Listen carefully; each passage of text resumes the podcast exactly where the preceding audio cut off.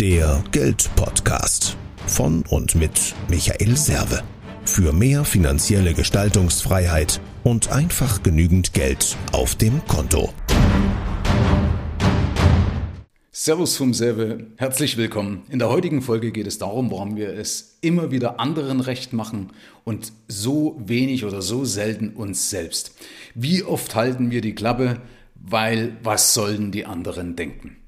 Die Frage ist, und da möchte ich zuerst mal nachgehen, warum das so ist. Warum machen wir es überhaupt anderen recht und warum stellen wir unsere Bedürfnisse zurück? Punkt eins ist, dass wir uns natürlich im Zuge der Erziehung dem, der ganzen Hierarchie fügen. Das kennst du, solche Aussagen aus deiner Kindheit. Was sollen die Nachbarn denken? Was sollen die Lehrer denken? Es geht immer darum, was denken die anderen. Und weniger wird dazu inspiriert, was denkst du? Ja, wie gehst du damit um und warum ist es oder kann es uns auch egal sein, was andere Leute über unser Denken und über unser Handeln selber denken? Und das Ganze rührt wahrscheinlich daher, dass das Ganze evolutionär bedingt gewachsen ist. Was meine ich damit? Früher war es so, wo wir also noch in Horten gelebt haben, beispielsweise in irgendeiner Höhle und so weiter, dann warst du abhängig von der Gunst anderer, dann warst du abhängig, wie die Gemeinschaft über dich gedacht hat. Das war wichtig für unser Überleben. Weil wenn du da beispielsweise irgendjemand ans Bein gepinkelt hättest, ja, dann ist es so, dass du äh, ausgeschlossen wärst oder äh, ausgeschlossen worden wärst aus der Gruppe, wärst vielleicht vor die Höhle gesetzt worden, wärst draußen erfroren oder von irgendeinem Säbelzahntiger gefressen worden. Das heißt, es steckt in unserem Genen, unser Gehirn hat das gelernt, sagen, okay, lieber mal die Klappe halten, lieber auf die Lippen beißen, bevor ich irgendjemand zu nahe trete und damit riskiere, ausgeschlossen zu werden und, sagen wir mal, meinen Lebensstandard, meine Lebensqualität oder überhaupt mein Leben zu verlieren. So, das steckt dahinter, das kannst du aber mal hinterfragen. Weil im Endeffekt ist es ja nicht mehr notwendig heute, dass ich jetzt also unbedingt jetzt mit keinem mehr anecken darf. Ja? Also das heißt, wir können es uns ja erlauben aufgrund unserer Gesellschaft. Das heißt jetzt nicht, dass dieser ganze Ego-Trip gut ist. Ja, da muss man mal aufpassen, was man sagt. Ja, also auch da merkst du, ich füge mich hier schon wieder der Gemeinschaft, damit es nicht in den falschen, in den falschen Hals kommt. Aber man darf das eben hinterfragen. Und der zweite Punkt ist, warum oder wenn das evolutionär bedingt ist, also wenn das tief verwurzelt ist in unserem limbischen System, dann brauchst du dich nicht wundern, wenn du dagegen vorgehst, wenn du also anders handelst, als die Gesellschaft das von dir erwarten würde, dass es sich das dann komisch anfühlt. Weil du immer dieses Teufelchen oder irgendwas auf der Schulter haben willst oder haben wirst, was sagt, äh, Michael, was sollen die anderen denken? Ja, und um, um Gottes Willen, pass bloß auf, da trittst dir jemand zu nahe, da riskierst du X und sonst irgendwas.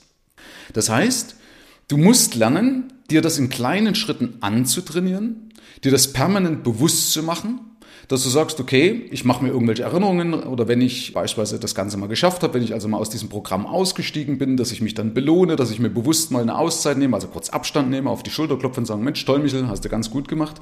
Aber bitte nicht wundern, es wird nicht so sein, dass du ein Feedback aus deinem Bauch bekommst und sagst, ja, genau, richtig, super. Nein, weil wenn du ja immer gegen genetisch antrainierte Sachen vorgehst, ja, also oder über so, so lange Zeit auch über die Erziehung und so weiter, dann ist es ja so tief verankert, dann ist es so tief verwurzelt in dir, dass sich das gar nicht gut anfühlen kann. Und da wundern sich eben manche, weil das so eine Diskrepanz ist, wo sie sagen, Mensch, eigentlich habe ich doch jetzt genau das gemacht, was ich wollte, aber irgendwie kriege ich ein Feedback von meinem Gefühl. Also auch das wieder zum Thema, hör immer nur auf dein Gefühl. Ja?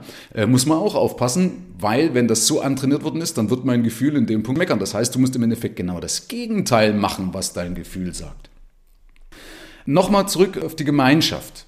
Mir geht es immer darum, dass wir das Ganze global betrachten. Wir kommen nur weiter, wenn wir nicht irgendeinen Ego-Trip machen, ja? sondern wir müssen im Sinne der Gemeinschaft denken.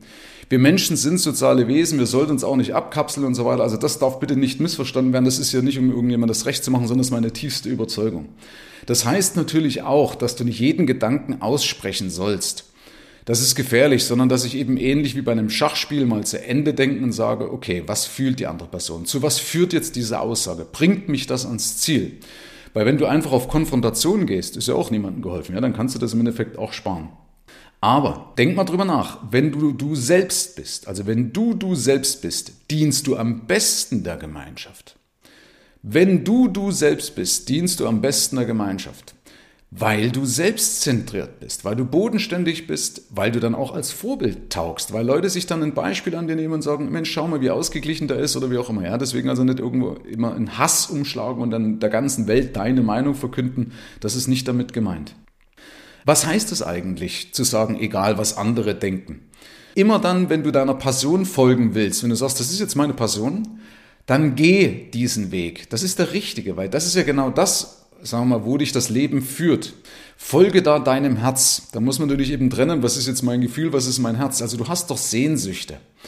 Und diese Sehnsüchte, die musst du im Endeffekt dann ausspielen. Und auch das habe ich schon ein paar Mal gesagt, die Lösung ist immer und. Deswegen abwägen, also die Balance finden zwischen aufführen wie die Sau am Sofa und devot sich in alles hineinzwängen lassen, sich überall zu fügen. Das ist eine Balance.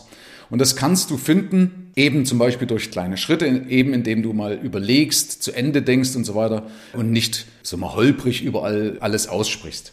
Und sei dir bewusst, du machst dich sowieso unbeliebt. Also das heißt, du machst dich unbeliebt, wenn du dich nicht anpasst. Aber wiederum bewundern wir Menschen, das ist also die Kehrseite, wir bewundern Menschen, die ihr Ding durchziehen. So ein krasses Beispiel, was mir jetzt gerade einfällt, beispielsweise Lady Gaga. Wir bewundern Menschen, die wissen, was sie wollen. Das ist übrigens auch ein Erfolgsgeheimnis oder eine Erfolgseigenschaft. Menschen, die wissen, was sie wollen, die kommen auch dorthin. Ja? Und das ist auch ein Punkt, den wir auf jeden Fall bewundern. Ich will dir da ein Beispiel dazu mal bringen aus meinen Vorträgen. Ich halte ja öfters mal Vorträge. Also egal, was du sagst, du hast immer 20% gegen dich und 20% für dich. Der Rest, die 60%, kannst du irgendwie überzeugen. Also, egal was ich sage, ich habe immer 20% gegen mich und 20% für mich. Stell dir vor, ähm, ich erzähle jetzt irgendwas auf der Bühne und mache das so richtig wischiwaschi, um das allen recht zu machen. Dann sind eben so und so viele Leute drin, die sagen, naja, war nicht schlecht, aber das war jetzt so wischiwaschi, das hätte er ruhig ein bisschen konkreter machen können. Auf der anderen Seite machst du es konkret, triffst die Schmerzpunkte der Leute, dann sagen sie, naja, jetzt hat er uns aber schon ganz schön angegriffen, das hätte schon ein bisschen abmildern können. Also so wieder mehr in Richtung Wischiwaschi. Sei dir dessen bewusst, du kannst es eh nicht jedem recht machen. Und wenn du es allen recht machen willst oder wollen würdest oder machen würdest, ja, dann würdest du auf jeden Fall dich vernachlässigen. Dann würdest du auf jeden Fall dich vergessen und es dir nicht recht machen. Und meines Erachtens macht es auch deshalb keinen Sinn, es anderen recht zu machen, weil es so viele unterschiedliche Weltbilder gibt. Also schau dir doch mal an, bei so vielen unterschiedlichen Weltbildern, wie willst du das den Leuten da recht machen? Bei dem einen müsstest du Atheist sein, bei dem anderen müsstest du Christ sein, bei dem nächsten Jude, bei dem anderen Moslem, wie auch immer, ja. Alleine also nur die mannigfaltigen Religionen, ja.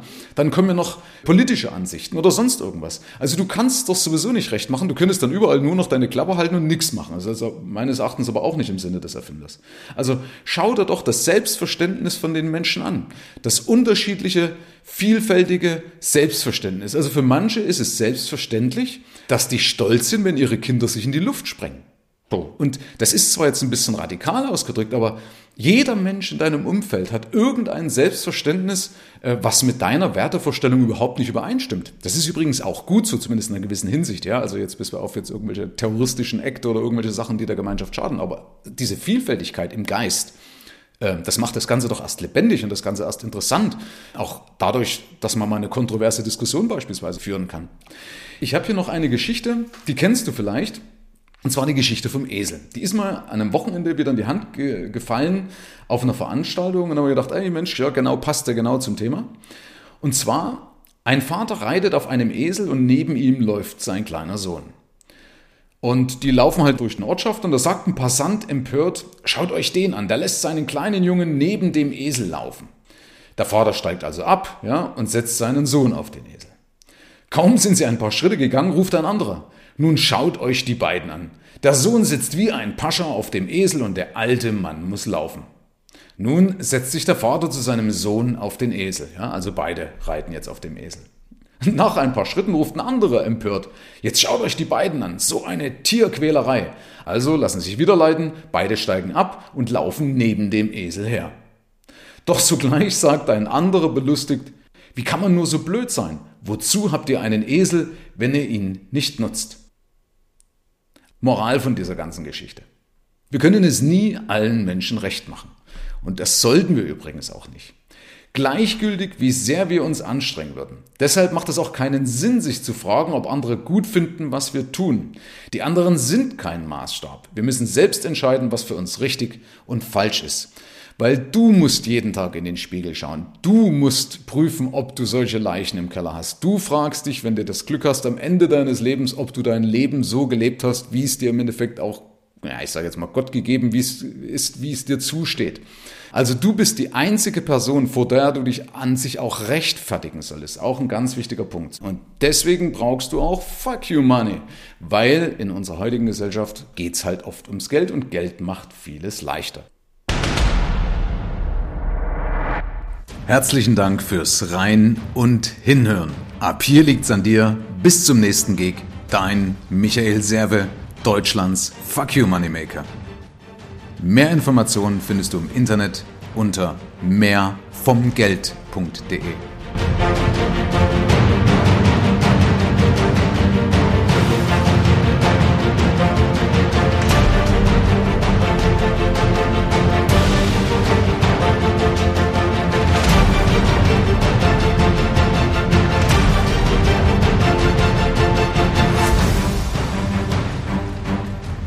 Kleine Aktion für alle, die jetzt hier noch bis zum Ende durchgehalten haben, verschenke ich mein Hörbuch als Dankeschön, dass er das jetzt hier durchgemacht hat mit mir, dass er euch das auch mal oder dass er das selbst reflektiert habt. Ist ja auch nicht immer ganz einfach, das weiß ich, aber den schenke ich das Hörbuch.